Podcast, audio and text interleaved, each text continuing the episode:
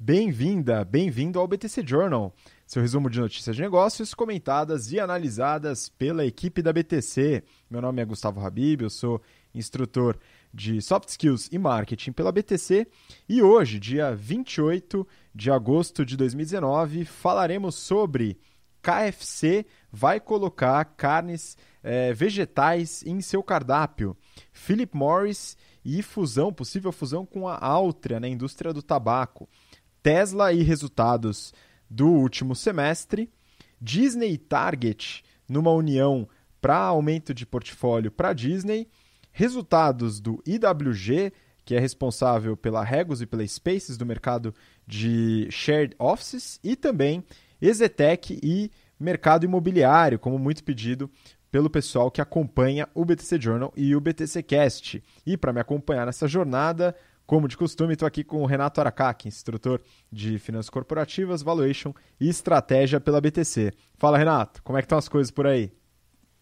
Fala aí, Gustavo, tudo bom? Fala aí, pessoal. Então, é, quero mandar aquele abraço aí para, é, principalmente ali para o pessoal da FEI. A gente fez uma palestra muito interessante. O pessoal do Grêmio da, da Poli também, onde a gente palestrou na sexta-feira e para as turmas aí de, do GBP que estão aí todas aí a todo vapor, a gente vem analisando bastante a parte de contabilidade e a parte de comunicação empresarial.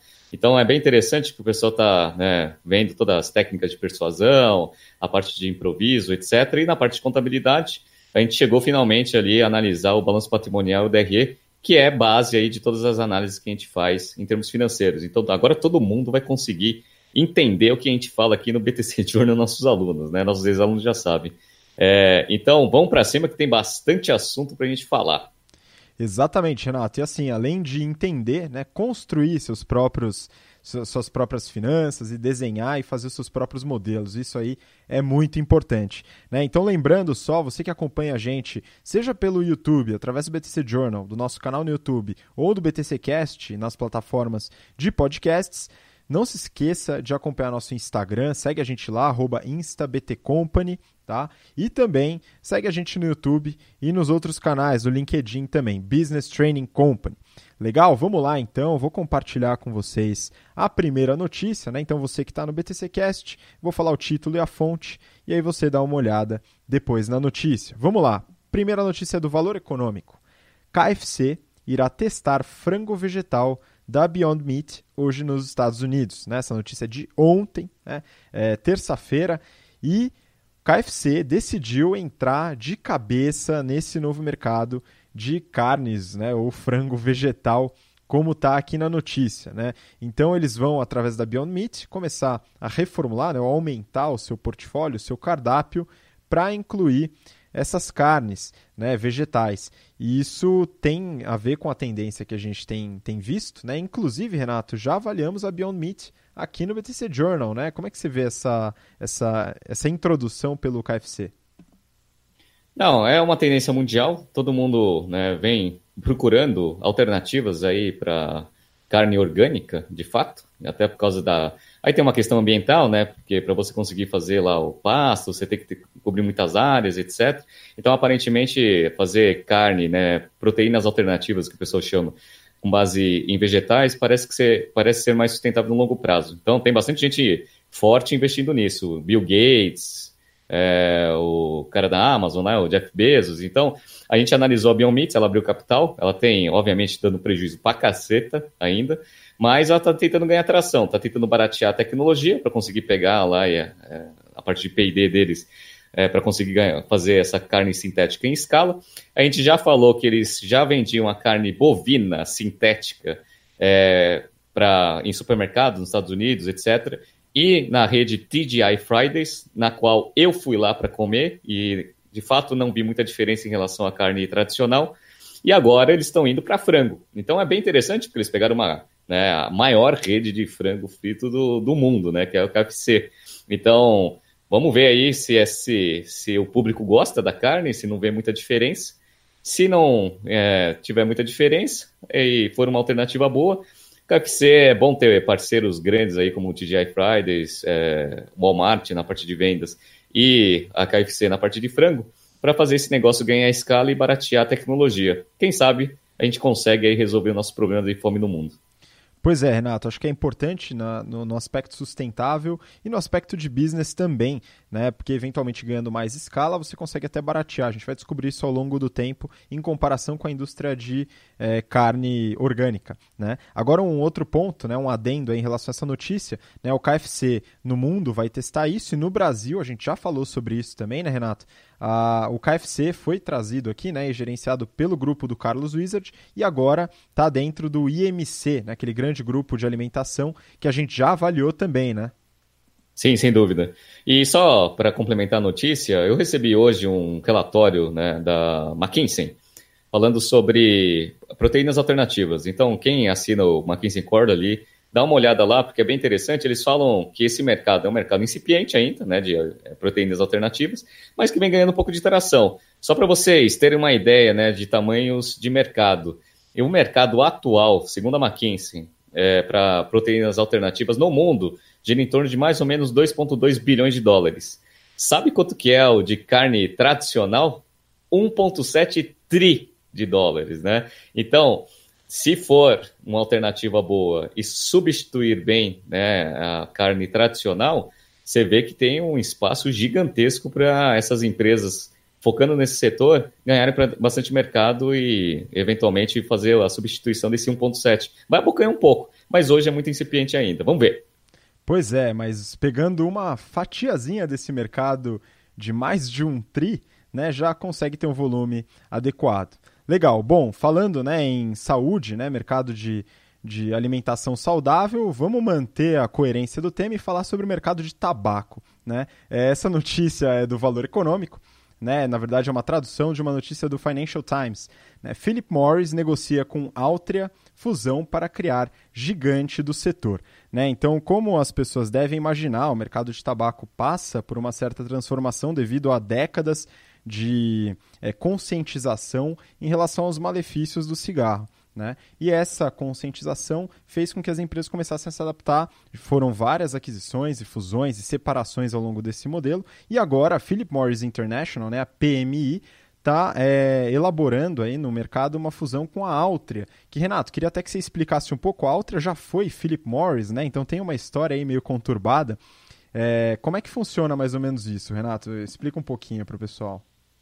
Bom, Felipe Morris ela tinha a Altria dentro né, das suas operações e em um certo momento lá em 2008 eles venderam a operação para porque era pressão, o negócio ele dava rentabilidade, mas dava menos rentabilidade que o negócio total. Então, visando ali o, o retorno sobre o, é, retorno para o acionista, eles fizeram essa venda dessa unidade, mas elas são parceiras no mundo né, tradicional.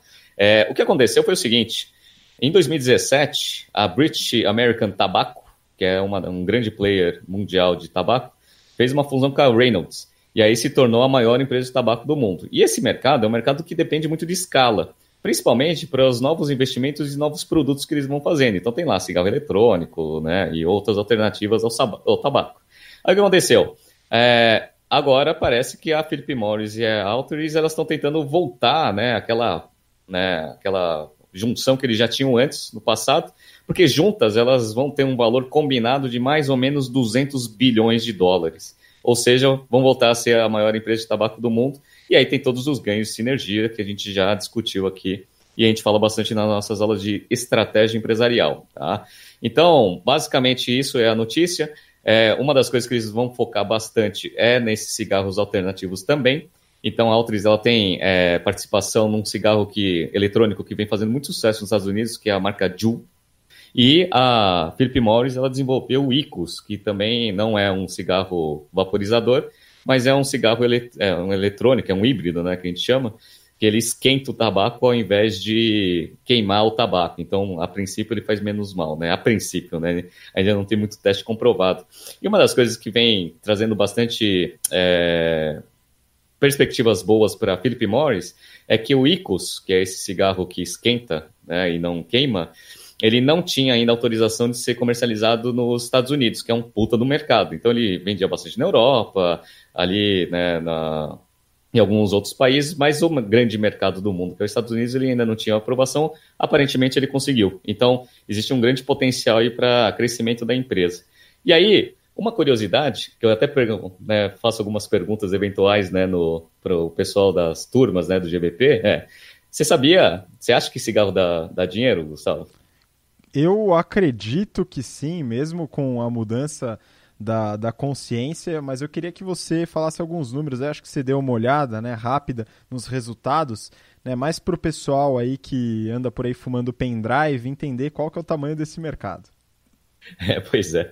é. Tudo que eu, eu, falo assim, o marketing ele tem toda uma estratégia para tentar fazer você se viciar no produto ou no serviço que você está tentando promocionar. Quando você consegue fazer isso, aí você tem uma grande uma estratégia, consequentemente você consegue vender a preços altos, margens altas, né? Então, o pessoal que fica viciado em séries, fica viciado em iPhone, viciado em qualquer coisa, jogos de computadores, é, esse é o trabalho do marketing. O bom do cigarro, bom, né? o, a parte ruim do cigarro, mas que é um bom para o business, é que ele vicia de fato porque tem nicotina, né? Então, ó, só para vocês terem uma ideia, a Philip Morris ela teve uma receita no primeiro semestre de 2019 de 14,4 bi de dólares, contra 14,6 bi né, no mesmo período de 2018. Ou seja, analisando esse negócio, dá quase é, 30 bi de receita anual. Só que o que impressiona são as margens. Margem bruta, né? 64,5%. Margem operacional, 36,2%.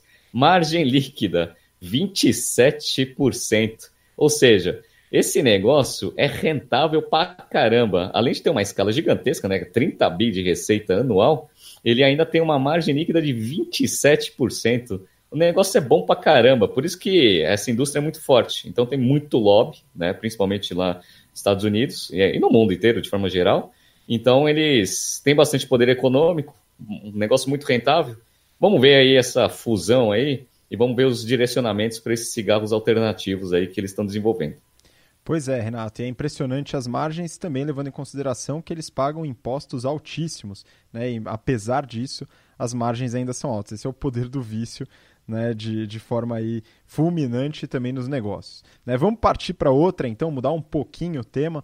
Né, a gente vai falar agora sobre a Tesla, que foi uma empresa que alguns, é, alguns nossos telespectadores né, eles pediram para a gente comentar um pouco nessa notícia do valor econômico.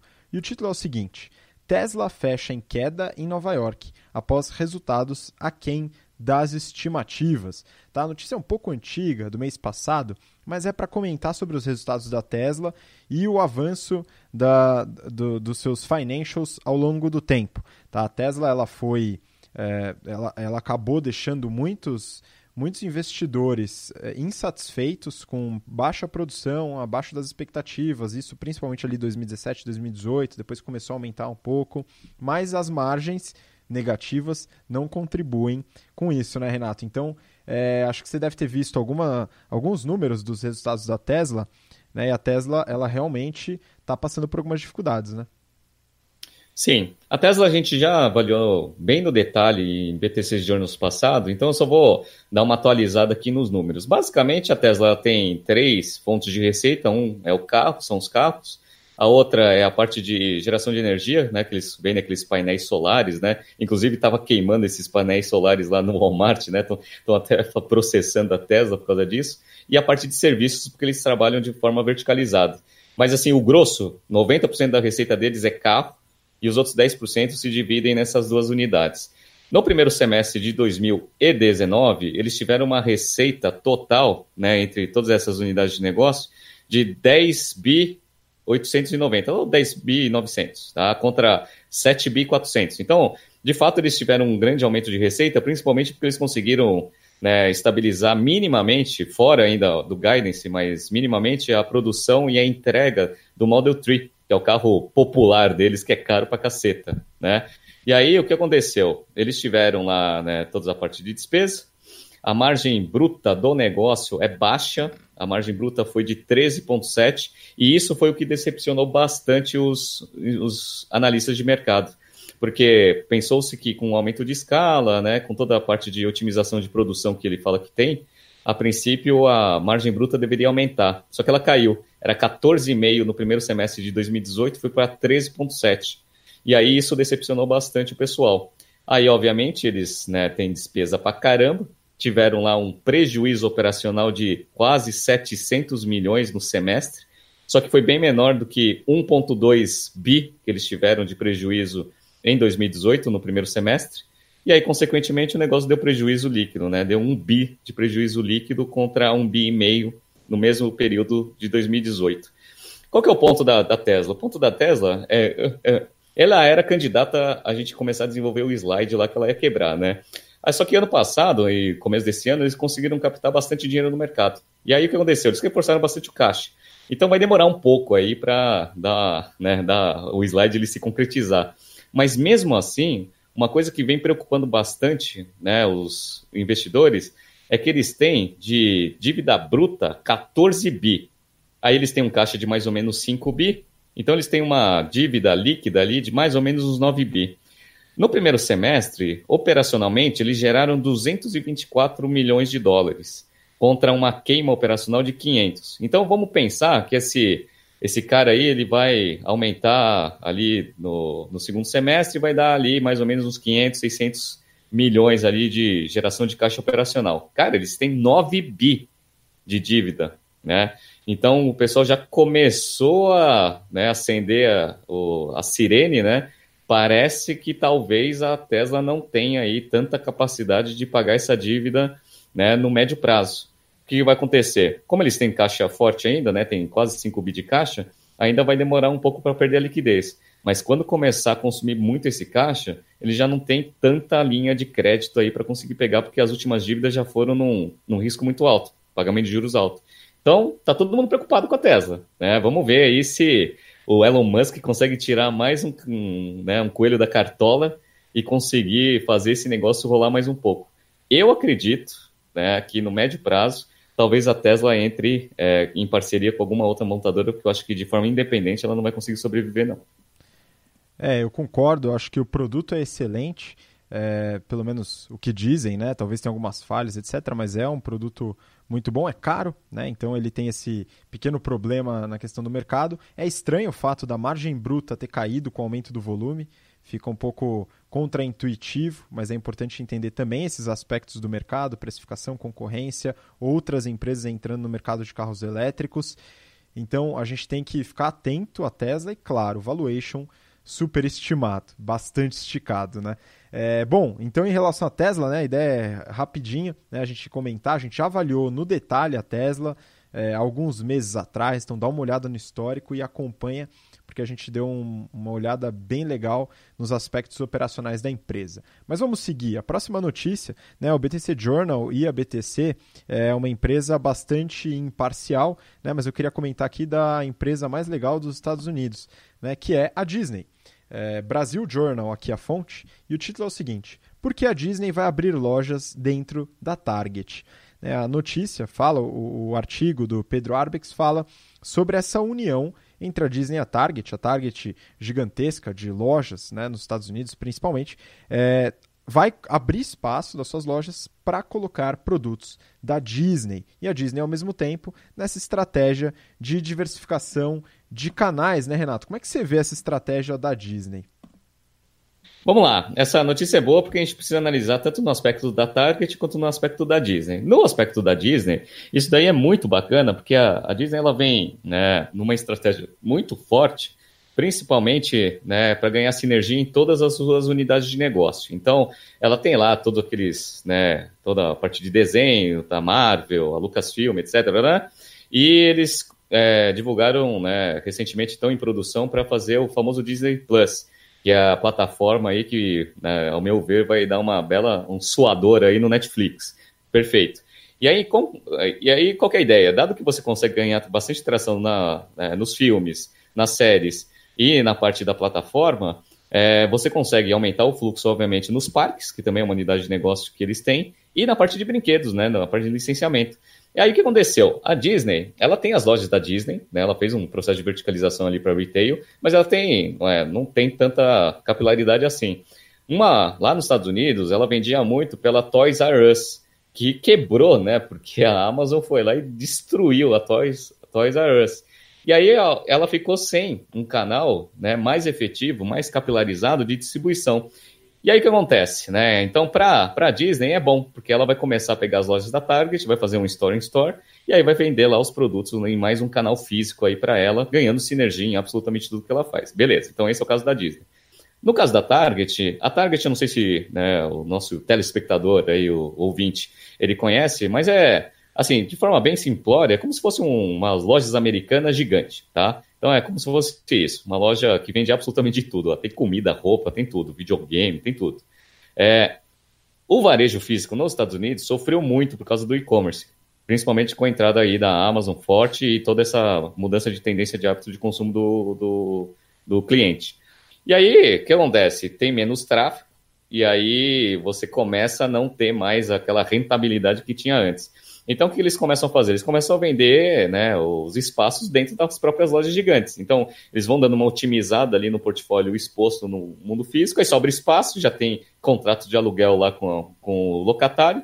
Então, ele começa a vender esses espaços, para, por exemplo, para a Disney, para conseguir rentabilizar. É uma estratégia boa, tá? não é ruim, só que ela né, ao meu ver, ela só resolve o problema de curto prazo da Target. Né? O problema de longo prazo dela é que ela vai ter que se adaptar, ela vai ter que trabalhar com lojas menores, num modelo mais de loja de conveniência e eventualmente, né, ir para o mundo digital mais efetivo, né, para brigar um pouco aí ou tentar se integrar à competição online. Então, basicamente essa notícia é muito bom para a Disney e para a Target é uma solução de curto prazo que eu acho que no longo prazo não se sustenta.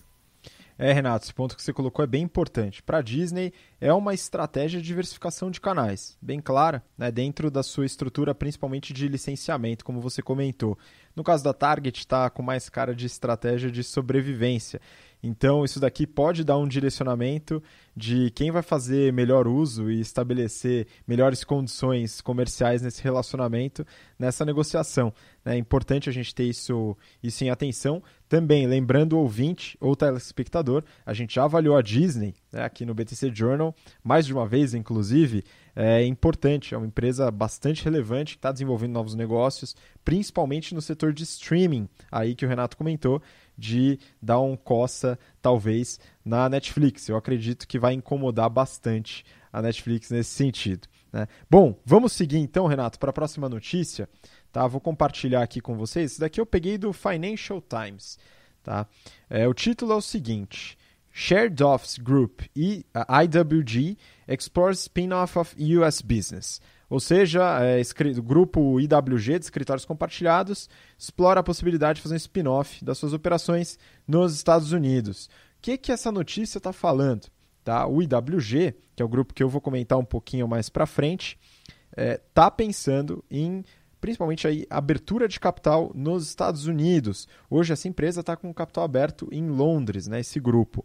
Renato, é, isso daqui eu acredito que está vindo na carona do WeWork, né? Sem dúvida. Isso daí aconteceu também lá no caso da Lyft e do Uber. Então o que aconteceu? A Lyft ela foi primeiro para o mercado, fez o IPO, e aí o Uber ele ficava meio reticente de tentar ir para IPO, por quê? Porque ele tinha uns números horrorosos, né? E aí ele não sabia se os investidores teriam um apetite aí para né, entrar na abertura de capital. Aí o Lyft foi mostrou uns números piores, né, do que o da do Uber em termos de margem, rentabilidade, potencial de crescimento. Aí o Uber ficou né, mais confiante, foi lá e fez a abertura de capital. Aí o que aconteceu? O WeWork, a gente falou na semana passada, ele entrou né, com registro de abertura de capital. E aí aquele negócio que eu falei para você, a gente vai, né, entra com o registro, tem que abrir todos os financials, estratégia, etc. Aí o que, que, parece que deve ter acontecido, né? O pessoal da IWG olhou os números e falou assim: nossa, esse negócio é horroroso. Se tem investidor que pode eventualmente cogitar investir nessa desgraça, né? Eu vou entrar lá no mercado norte-americano. Então foi muito interessante isso. Mas parece que os números, né, são completamente diferentes, né? Pois é, Renato, é importante a gente avaliar, até porque a gente falou bastante sobre o Work semana passada, criticamos bastante, e é importante ter algum ponto de comparação. É, o IWG hoje é o principal competidor do Work no mercado de escritórios compartilhados. Tá? Então eu fiz uma análise aqui do, do, dos resultados dos últimos que saíram, tá? mas na verdade eu peguei os números de 2018 para fazer até uma análise anual aí mais precisa. Tá? IWG, é, ou IWG, significa International Workplace Group. A empresa ela nasceu em 1989.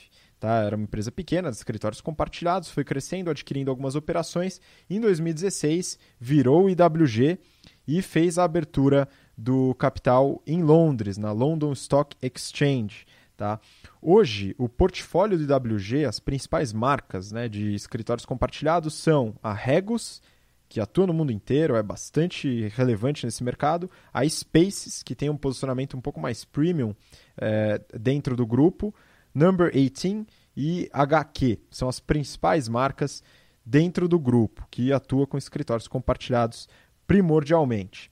Tá? É, peguei alguns financials só para a gente ter uma noção de tamanho e da operação, tá, Renato? Peguei aqui de 2018, o ano inteiro, em libras, já que está na Bolsa de Londres.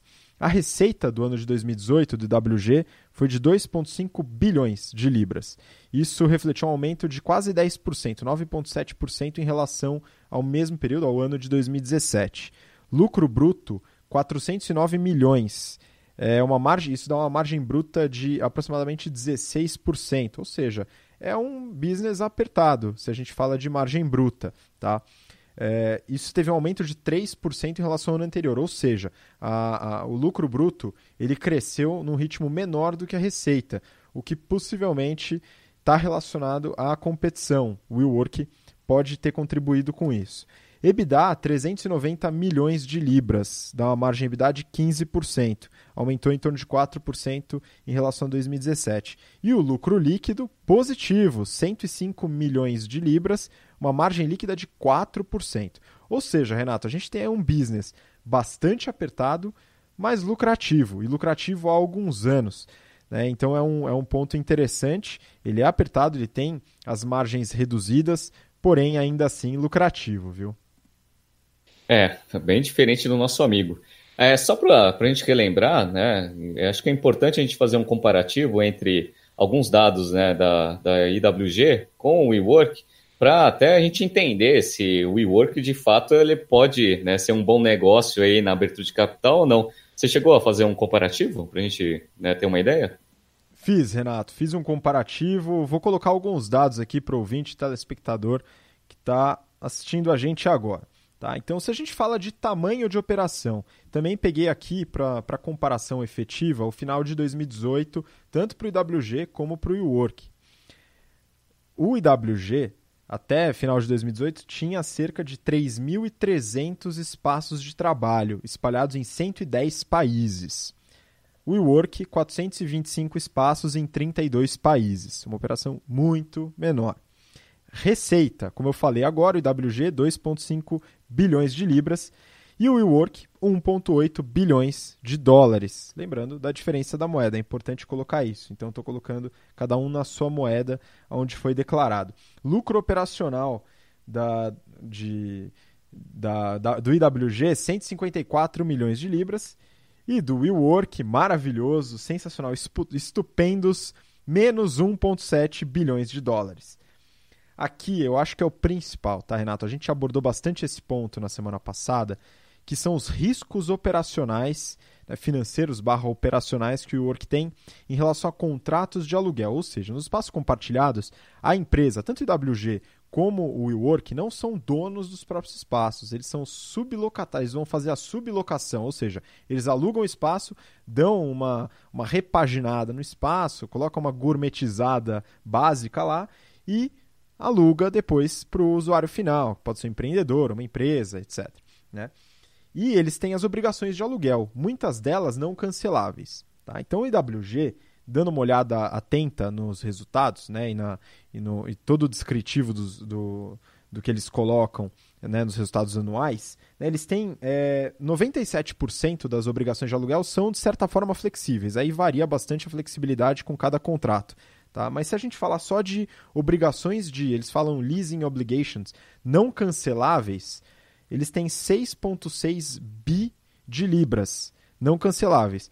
Ou seja, é uma dívida razoavelmente alta comparado com o EBITDA, se a gente falar um proxy da, da geração de caixa, né, que é 300, foi 390 milhões de libras no ano passado. Vamos comparar com o WeWork. Então são 6,6 bi de libras. O WeWork tem de obrigações não canceláveis 34 bilhões de dólares não canceláveis. para uma geração de caixa negativa, para um, um, prejuízo operacional de 1,7 bi de, de dólares. Ou seja, um risco altíssimo né, que a, WeWork tem. O IWG tem um risco, mas não tem nem comparação. Ou seja, aqui a gente pegou tamanho da operação, os espaços e os países que atua, receita, lucro operacional e risco operacional financeiro relacionado a contratos de aluguel, que na minha visão são itens bastante relevantes nesse mercado. E o IWG ganha de lavada, não tem nem comparação em relação ao WeWork. E aí fica aquela questão, né? Valuation. Valuation do IWG, o market cap, peguei hoje pela manhã, 3,7, mais ou menos 3,7 bi de libras market cap da empresa. E do WeWork, segundo o último aporte que foi feito pelo SoftBank no início do ano passado, 47 bilhões de dólares. Renato, o que, que explica essa diferença de valuation? Não, é, é esse é difícil de explicar. É, se tem algumas perguntas que eu não consigo responder durante a aula, que eu fico puto, né? É, como são feitos esses valuations dessas empresas, né? Aí eu faço aquela resposta que é algo que eu acredito, né? Que a galera simplesmente não faz conta, faz um chutão e chega no número, e aí o pessoal não acredita, né? Mas eu não consigo justificar esse 47 bi, muito menos a expectativa deles de levantar 60, 70 né, de pricing aí da, da empresa. Cara, eu não consigo entender né, como que tem investidor que investe, e são investidores assim ferrados, né? O SoftBank está pesado no WeWork, é, na WeCompany. Não consigo entender de fato, mas enfim, né? É uma empresa, a, a, a melhor empresa comparável para a gente né, analisar o WeCompany é a IWG. E aí você fez todos os comparativos, tanto de rentabilidade quanto né, de tamanho de operação, risco, e agora o quanto que isso se reflete no valuation. Aí você me pergunta, né, qual que é a lógica disso? Não consigo entender, mas vamos ver. Eu tenho certeza que o IPO do WeWork não vai sair, mas como tem louco no, no mundo, né, não consigo afirmar com tanta certeza e não vou apostar. É, eu também não vou apostar, acredito que sai, porque tem muita gente maluca. E só para finalizar, a gente fala sempre dos múltiplos né, de preço é, da, da ação, né, os múltiplos de é, price to earnings. É, se a gente fala do, do IWG, em torno de 10, né, não, vou, não tenho o número exato agora, e não tem nem como fazer a comparação com o The We Company ou WeWork porque não tem lucro. Então é, é complicado, né? Fica até desonesto, mas tem louco para tudo. Bom, vamos seguir para a última notícia, até acompanhando o mercado imobiliário, mas agora pegando outra ponta, falando de incorporação e construção, que inclusive foi o setor mais pedido no nosso Instagram. Então, se você quer que a gente avalie alguma empresa, algum setor, vai lá, segue a gente no Instagram e responde nos stories quando a gente perguntar que empresa ou setor você quer que a gente avalie. Beleza? Vou compartilhar aqui na tela a notícia do valor econômico. O título é o seguinte: Ezetec, Iven, Gafisa e PDG melhoram o resultado líquido. A notícia fala um pouco do que a gente comentou, Renato, na semana passada, que é uh, o, o, aumento de, de confiança, vamos dizer assim, né, ou de expectativas em relação ao mercado de incorporação imobiliária. É, o mercado passou por grandes dificuldades após é, depois da Lava Jato, né, nesse entorno todo, junto com a crise no mercado brasileiro, e agora está tendo um respiro e possibilidades de crescer de novo, né? Então, é, acho que você deu uma olhada na Ezetec, né, Renato? Me conta um pouquinho o que, que você viu aí das incorporadoras e da Ezetec também. Sim, é, esse mercado ele, é, ele depende muito aí da atividade econômica. A gente tem um déficit habitacional tanto em São Paulo quanto no Brasil como um todo. Então, a princípio, sempre vai ter mercado aí para boas é, construtoras incorporadoras. O que acontece é que, dado que a gente está passando por uma das maiores crises, se não a maior crise né, da história do Brasil, aí esse mercado ele fica uma desgraça. Então, quando eu pego a Exetec, né, que foi um pedido né, das nossos, dos nossos alunos lá do GBP, a gente percebe que ela vem melhorando bastante os seus resultados em relação a 18, lembrando que 18 foi uma desgraça total. Então, é, melhorou, melhorou, mas a gente está com uma base de comparação muito baixa. Mas só falando um pouco da Ezetec, ela foi fundada em 1979, e aí ela começou né, nesse mercado. Em 2007, quando teve o boom dos IPOs, a, a abriu capital E aí, com né, o dinheiro né, do, do, do, IPO, ele começou a expandir os negócios dele. Veio crescendo bastante e aí teve muito problema, obviamente, nesse, nessa crise né, que, que, está, que a gente está passando.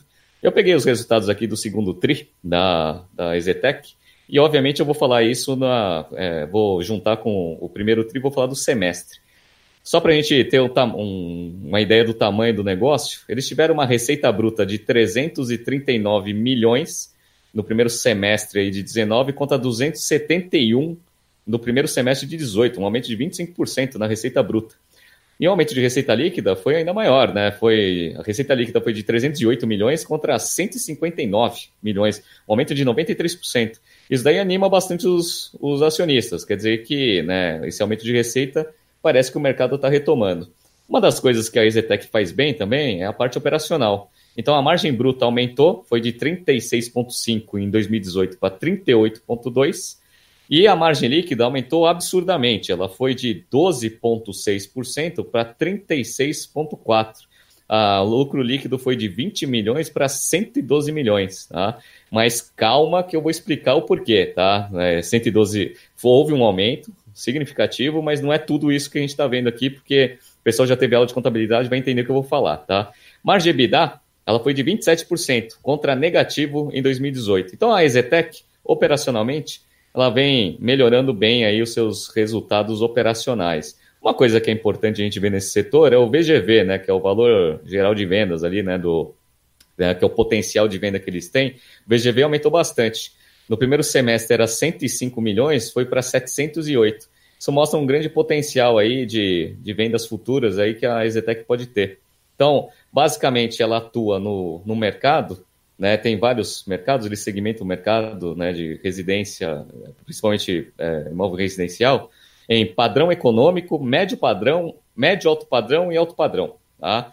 É, o foco deles é médio padrão e médio alto. Então, o que, que eles consideram como né, um imóvel de padrão econômico? É aquele que tem um valor, na média, de 240 mil. Né? Então, entra ali no né, Minha Casa Minha Vida né, e outras coisas um pouco mais baratas. Aí tem também o de médio padrão. Médio padrão ele vai até 700 mil reais. Médio alto padrão vai até 1 milhão e 200. E aí, acima de 1 milhão e 200, eles chamam de alto padrão. Tá?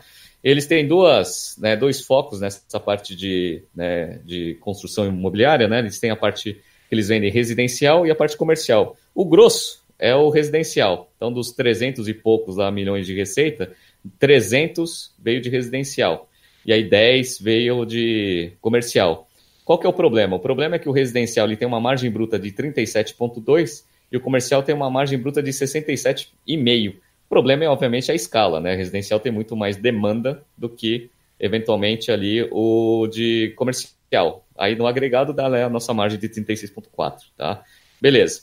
Agora eu vou explicar o porquê que a, o lucro líquido subiu bastante. Ele subiu, obviamente, porque eles deram né, uma grande otimizada, principalmente nas despesas, né? A empresa que está passando em crise, ela faz otimizações. Só que uma linha importante para a gente ver o lucro operacional é uma linha que chama equivalência patrimonial, que ela influencia na, no lucro líquido, no lucro operacional, mas que na verdade ele é simplesmente um ajuste contábil. Basicamente é o seguinte: você tem lá, né, vai fazer uma reavaliação de um empreendimento que você estava, né, você fez um plano, né, você é, imobilizou esse negócio, etc.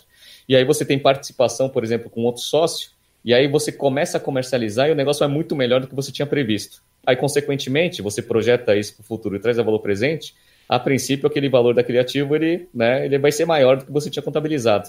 Aí você aumenta isso no ativo e você, consequentemente, tem que ter uma contrapartida ali no lucro, que aí vai entrar na equivalência patrimonial. Então, só de equivalência patrimonial, entre primeiro semestre de 18 e primeiro semestre de 19, a equivalência foi de 3 milhões e 18, foi para 44, né, em 19.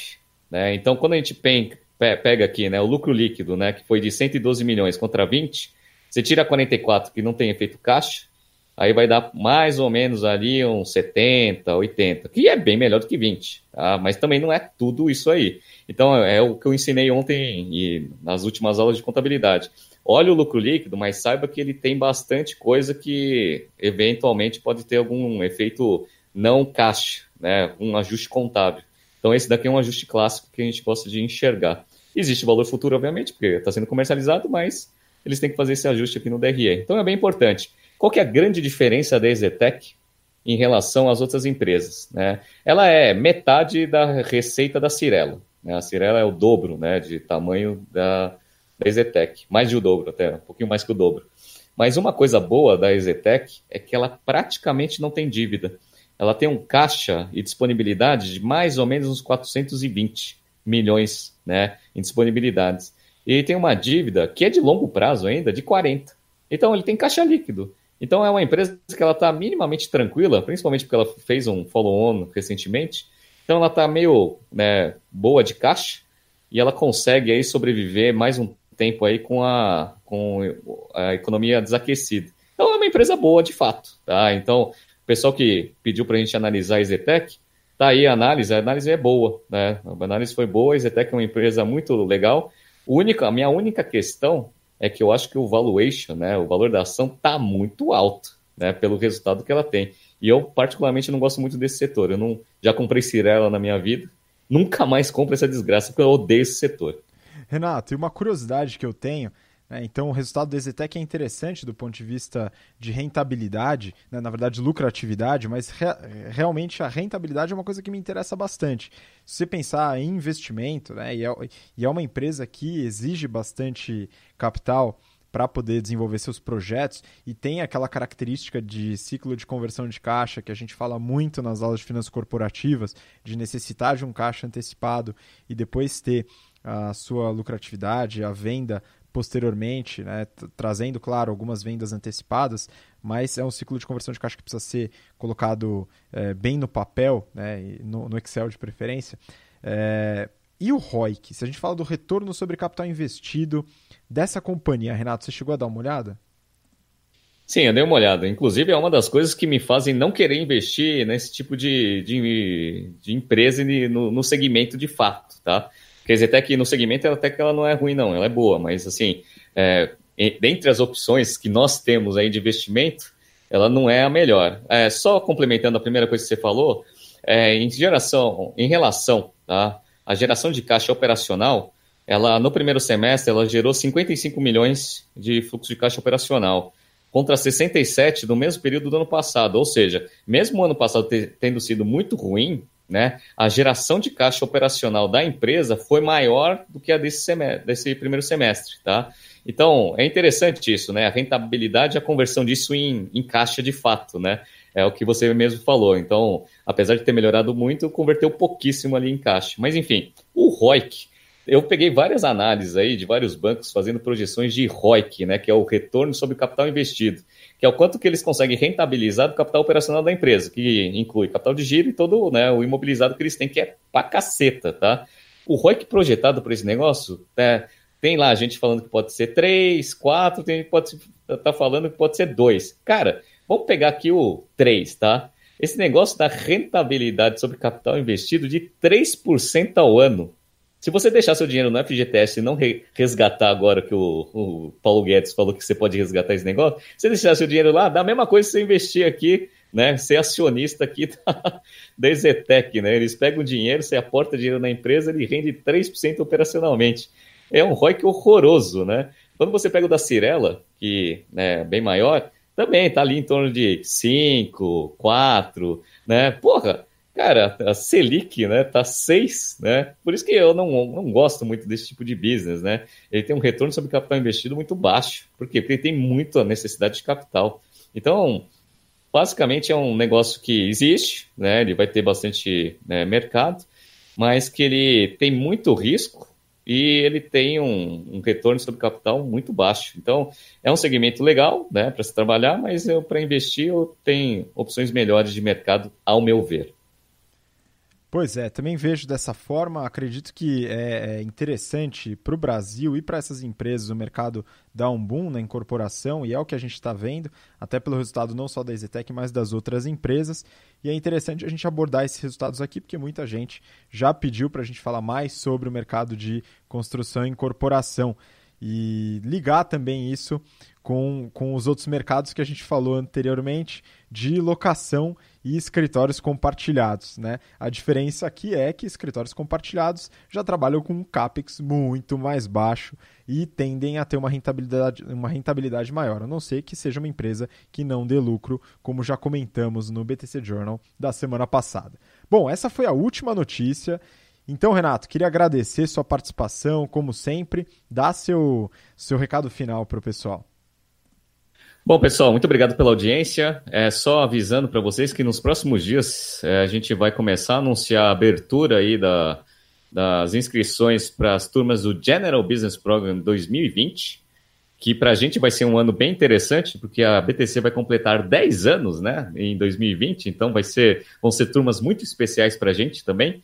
Então, o formulário está aberto, mas a gente vai começar a divulgar nos próximos dias. Então, quem tiver interesse de entrar no nosso curso de business e ter essas discussões que a gente vem tendo, né, em loco, é, entre lá no nosso site www.btcompany.com.br/gbp. Outra coisa, nosso curso de modelagem, o Excel Plus Business Program, está com inscrições abertas também. Então você entra lá no nosso site www.btcompany.com.br/ebp é, as vagas estão terminando, né? Então corra aí para aprender tudo sobre Excel e modelagem de negócios, tá? E até semana que vem, pessoal, para mais um BTC Journal. Um abraço. Isso aí, Renato. Muito obrigado. Obrigado você, ouvinte, telespectador, que acompanhou a gente até agora. Não se esqueça de seguir a gente no Instagram, InstaBTCompany, acompanhar também no LinkedIn, Business Training Company. E nos vemos na semana que vem no próximo episódio do BTC Journal. Até lá, tchau, tchau, um grande abraço.